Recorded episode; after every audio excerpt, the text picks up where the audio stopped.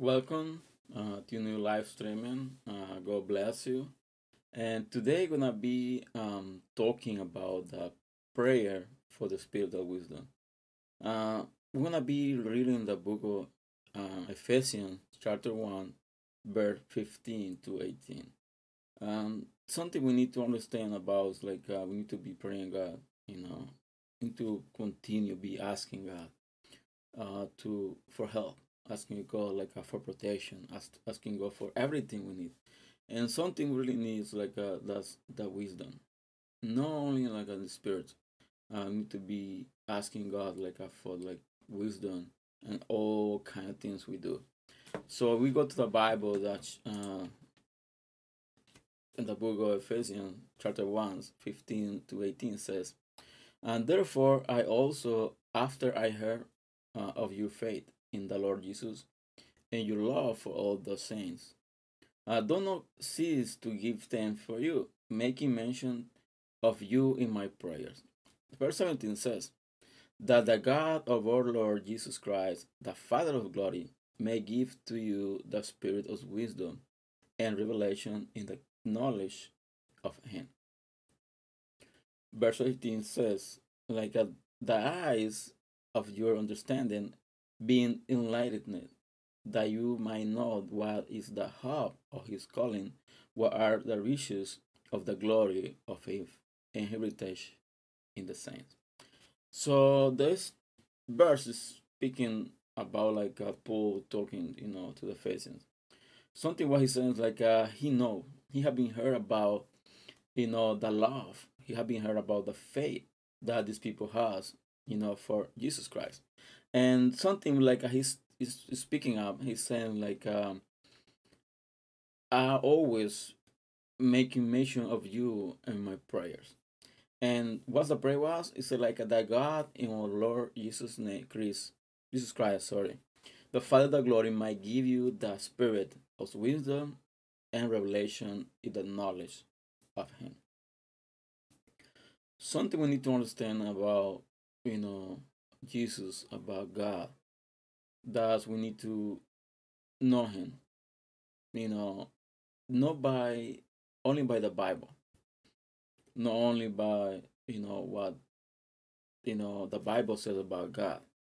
We need to have a relationship, and something we need to ask God that for the spirit of wisdom, and we need to learn how to to add we need to learn how you know the best way to to walk the best way to you know to be able to take decision. We gotta make like a right decision.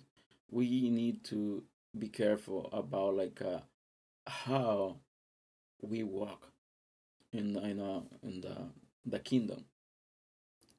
But the verse 16 says like uh, the eyes of your understanding being enlightened that you might know what's the hope of his calling something we need to understand is like um I want I want to be clear with it. Uh, something we need to understand is like uh, we always need to be asking God, you know, for direction. We need to be asking God all the time about like uh, for wisdom, you know, to take the right decision, to make the right decision in our life. Uh, because like uh, we make a mistake, a small mistake we made, you know, that bring consequences to our life you know, only to our life, you know, to the people that's close to us, you know, the people like our family, our friends, you know, anybody, anybody that's around us can be affected because of like a wrong decision we make. That's why, you know, we need to be asking God for like a wisdom, you know, to for the understanding, to our lives be lighted. The Bible said like a, I ask, I pray God for like a couple of things. He mentioned like a two things the first thing like uh, you you might give to you the spirit of wisdom and revelation. He's talking about one spirit you know wisdom and revelation or the knowledge of him. And the only the only way we can meet jesus we can meet like a god does you know through the holy spirit. The holy spirit is the one who teach us you know who like uh, give instruction to our life the best way the best you know how we need to be able to get into one point we have the relationship. But the second thing like he asking is like uh, to our eyes, you know, understanding, you know, being understanding and that's talking most. It's talking mostly about like uh, how when we read we read the Bible. We read the Bible, and we need to read it to be able to understand, you know, what's written on it. And but something happened, like uh, we don't have that spirit of wisdom. We, you know, our, eyes have been like uh, lighted. You know, we won't be able to understand some kind of things and that's the uh, issue we we have sometimes. Sometimes like uh, we read something, we read a charter, we read like a verse of the Bible, and he doesn't pick up, you know, to our life because we don't have been, our eyes, you know, have been lighted yet, you know, enough to be able to understand what we're reading. And we go back to the Bible. I remember like a one, you know, situation happened between like an apostle and one man like I was going to um, to bring like a sacrifice. You know the bible said like he was going back to you know to his land. But at the at the end like uh, he was reading you know the, the book of isaiah and he was asking like uh and he asked him like said like, do you understand what you're reading? And he said like uh, how can i understand that you know but explain it? And the bible said like uh this apostle you know was speaking out to him and said like uh, you know what what the, what taught me to be baptized you know, we see some water there, like a be baptized. The Bible says after he was baptized, then he was reading and he continued his role. You know, he went back home happy because he was understanding, you know, what he was reading. And that's something we need to be asking God about, you know, to be able to understand what we are reading. Because we read the Bible sometimes like us like a, a any kind of book. But the Bible and that's something like a, you might won't be like a you know, how you say? You might not be like agree with me about what I'm saying. What we really give power to the Bible, that's not the Bible itself. That's our faith on why is written on the Bible. And you know, some people they you know they think the Bible is by itself is enough. No, because you give like a Bible to someone who doesn't have like a, spirit someone like uh, having like uh, his eye having opened yet, having lighted. You know, he gonna read a Bible as like uh, any kind of one on the book, and we go more deeper on this. Like uh, we see a lot of people they call like a theologist. You know, theologies.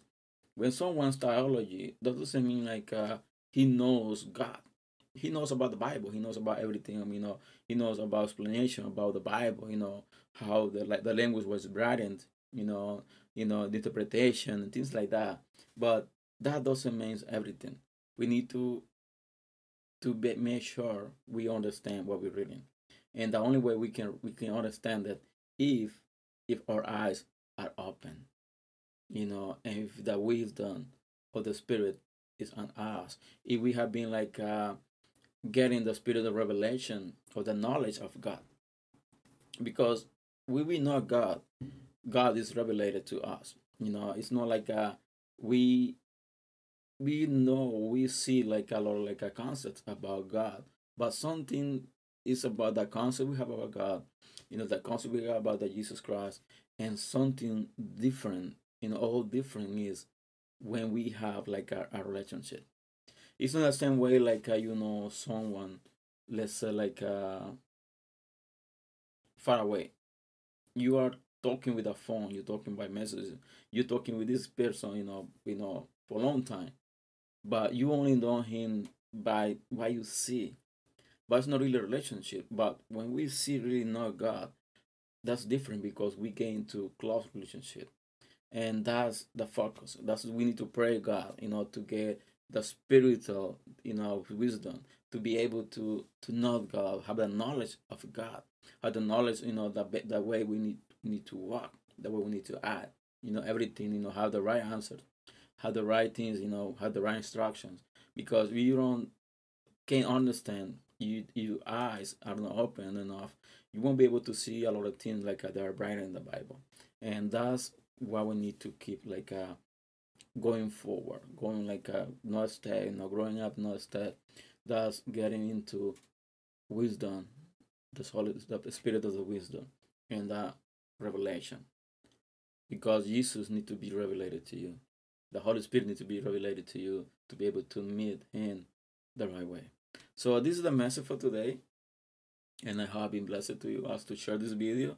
And that's the case, and see you next uh, Thursday with a new live streaming. And gonna be bringing like another topic, and I hope this has been blessed. And I see you next time, and have a wonderful night. Bye.